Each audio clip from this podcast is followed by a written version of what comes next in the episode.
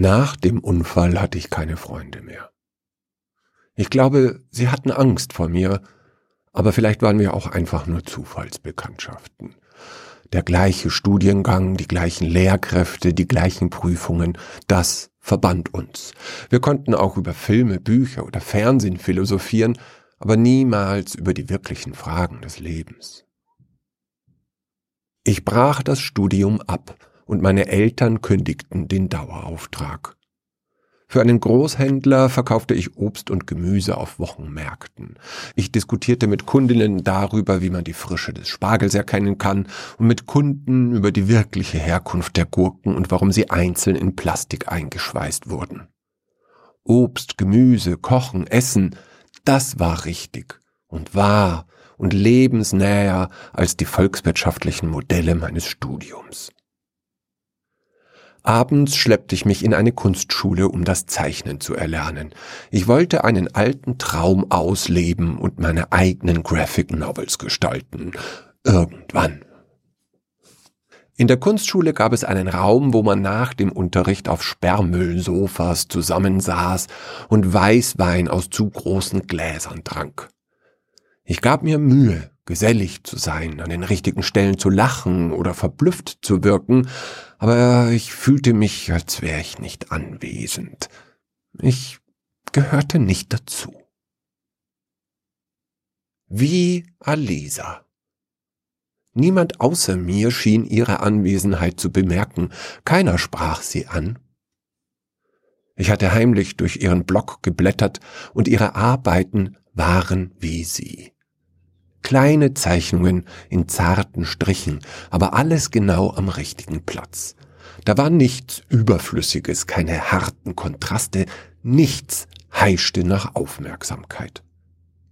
Eine Sonnenblume war bei Alisa eine Sonnenblume und nicht ein Symbol für die Vergänglichkeit allen Lebens. Dieser Ernst war nicht oberflächlich, sondern Ausdruck einer unbestechlichen Ehrlichkeit. Ich verliebte mich in ihre Zeichnungen und erst danach in sie. Da, links, neben dem Lift im dritten Stock, da sitzt immer ein Mann mit einer Baseballmütze und spielt irgendein Game und bewegt nur die Finger. Vielleicht ist es ja ein Roboter. Wollte ich sagen, wenn ich sie anspreche. Sicher hat dir schon mal jemand gesagt, dass du wunderhübsch bist. Hatte ich tatsächlich erwogen, aber nach einer Nanosekunde verworfen. Ich hätte sagen können, wie wäre es, wenn wir uns kennenlernen und die besten Freunde werden? Einzelgänger der Welt vereinigt euch. Das war ehrlich, aber hm, dumm dreist.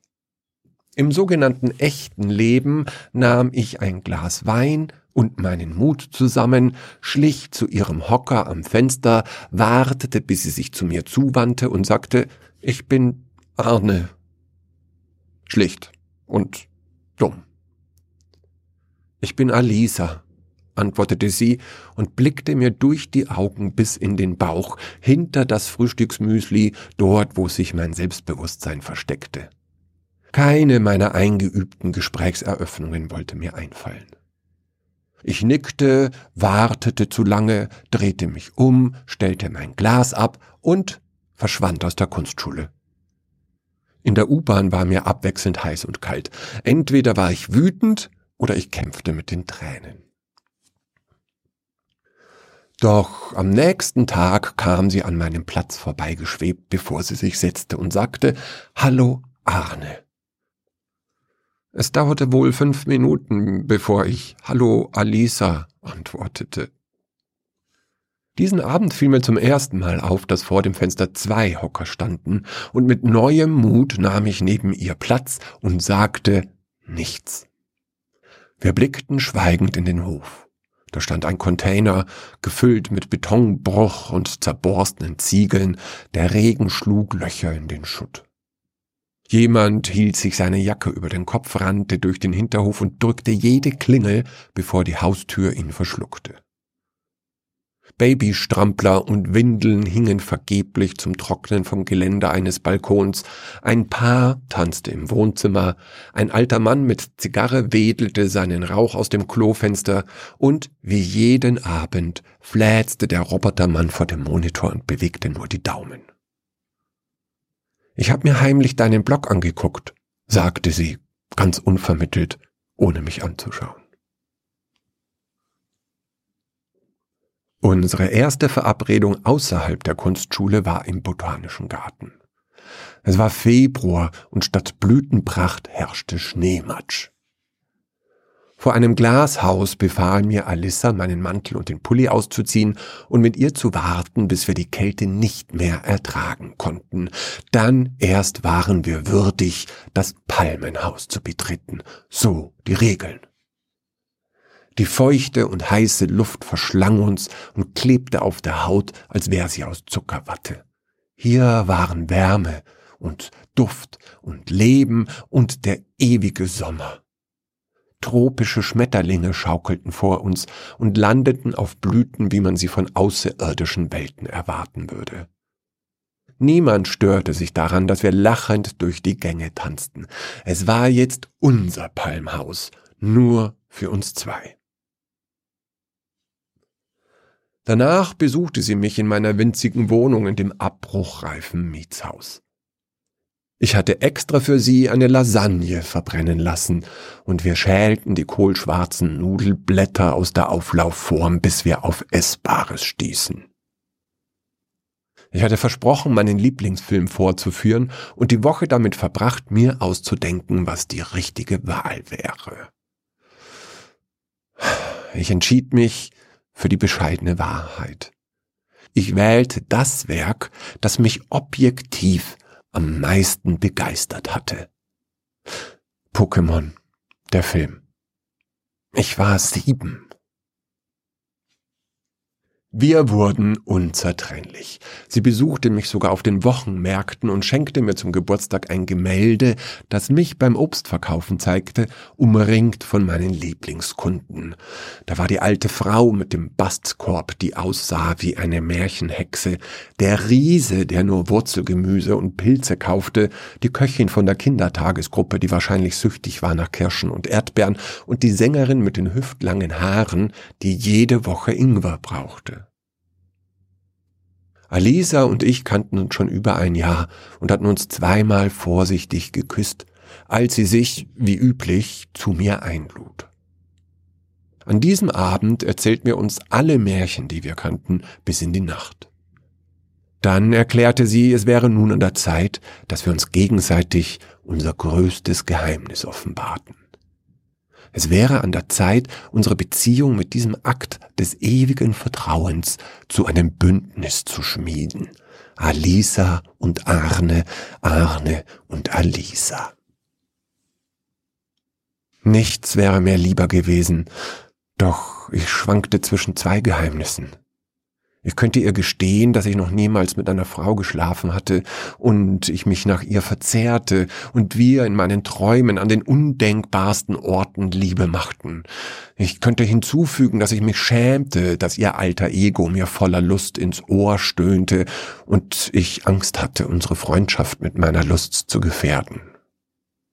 Oder ich erklärte, was genau der ominöse Unfall war, den ich nur angedeutet hatte dass ich versucht hatte, mir das Leben zu nehmen und beinahe gestorben war, während die Pumpe meinen Magen entleerte. Dass ich mich seitdem nur in ihrer Nähe wirklich lebendig fühlte. Das war wohl mein größtes Geheimnis. Ich erzählte vom Unfall. Noch nie hatte ich jemandem anvertraut, was damals geschehen ist.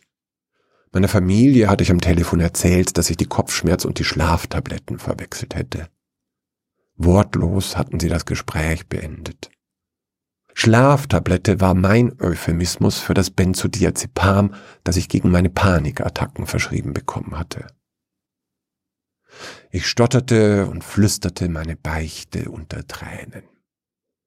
So schwer mir jedes Wort auch fiel, so erleichtert war ich danach in Alisas Armen. Sie flüsterte, Heinrich, der Wagen bricht. Und ich antwortete, Nein, Herr, es ist der Wagen nicht. Es ist ein Band von meinem Herzen, das da lag in großen Schmerzen. Jetzt bin ich dran, verkündete sie. Schneller als ich schauen konnte, hatte sie ihr T-Shirt über den Kopf gezogen. Vielleicht hätte ich doch von meinen erotischen Träumen erzählen sollen, dachte ich kurz. Ich musste mich nicht bemühen, nicht auf ihre Brüste zu starren, denn auf ihrem Rücken entfalteten sich in Zeitlupe Flügel. Ein großes und ein kaum kleineres Paar. Beinahe durchsichtig waren sie, und sie schimmerten in Libellenblau. In den Adern, die sie durchzogen, sah man Blutpumpen. Alisa hatte ihren Blick abgewandt. Sie fragte, Hältst du mich jetzt für ein Monster? Jetzt füllten die Flügel mein kleines Zimmer von Wand zu Wand. Ich antwortete, Nein, natürlich nicht. Das, das ist das Schönste, was ich jemals gesehen habe. Kannst du damit fliegen? Ja, natürlich. Aber um dich zu tragen, brauche ich Gegenwind, so wie heute. Das ist unglaublich. Du, du bist das größte Wunder, das in meinem Leben geschehen ist, Alisa. Das wertvollste und das wichtigste, mit oder ohne Flügel. Eigentlich hätte ich ja wissen können, dass du ein Engel bist. Ach, du bedeutest mir auch das Leben, Arne. Und ich bin kein Engel, wie du ja weißt. Es ist nicht wichtig, ob du ein Engel bist oder eine Fee oder eine Superheldin. Du bist Alisa, meine Alisa. Das, das jetzt, das ist doch unser Bündnis, oder?